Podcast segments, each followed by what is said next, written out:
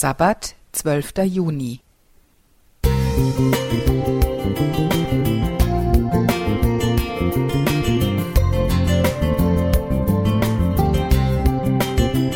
Ein kleiner Lichtblick für den Tag.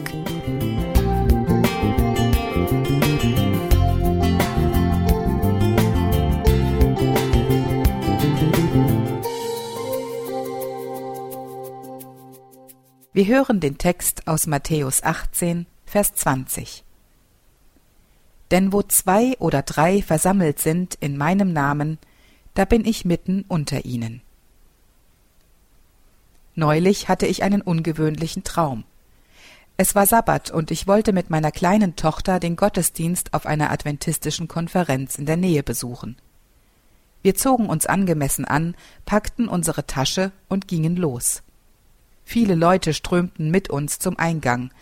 Dort standen Türsteher, die jeden kontrollierten. Leider dürfen wir euch nicht reinlassen, wurde uns beiden mitgeteilt. Da sah ich auch schon einen verantwortlichen Prediger auf mich zueilen, der sogleich entschuldigend die Hände hob. Wir haben die Order, nur Geschwister hineinzulassen, die passend gekleidet sind, sagte er und deutete auf diejenigen, die die Türe passierten. Erst jetzt fiel mir auf, dass alle eine dunkelblaue Robe trugen. Ich besaß keine solche Robe und wusste auch nichts von dem Beschluss.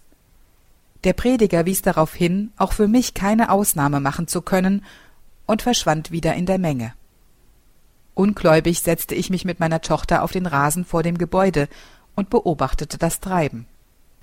Dann holte ich meine Bibel aus der Tasche und las einige Verse laut vor.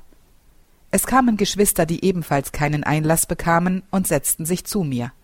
Auch mein Mann war dabei. Sogar einige Geschwister mit blauen Roben gesellten sich zu uns. Wir lobten Gott, erzählten von seinen großen Taten, die er in unserem Leben gewirkt hatte, und feierten Sabbat. Wir waren uns sicher, wo zwei oder drei versammelt sind, da ist Jesus mitten unter ihnen.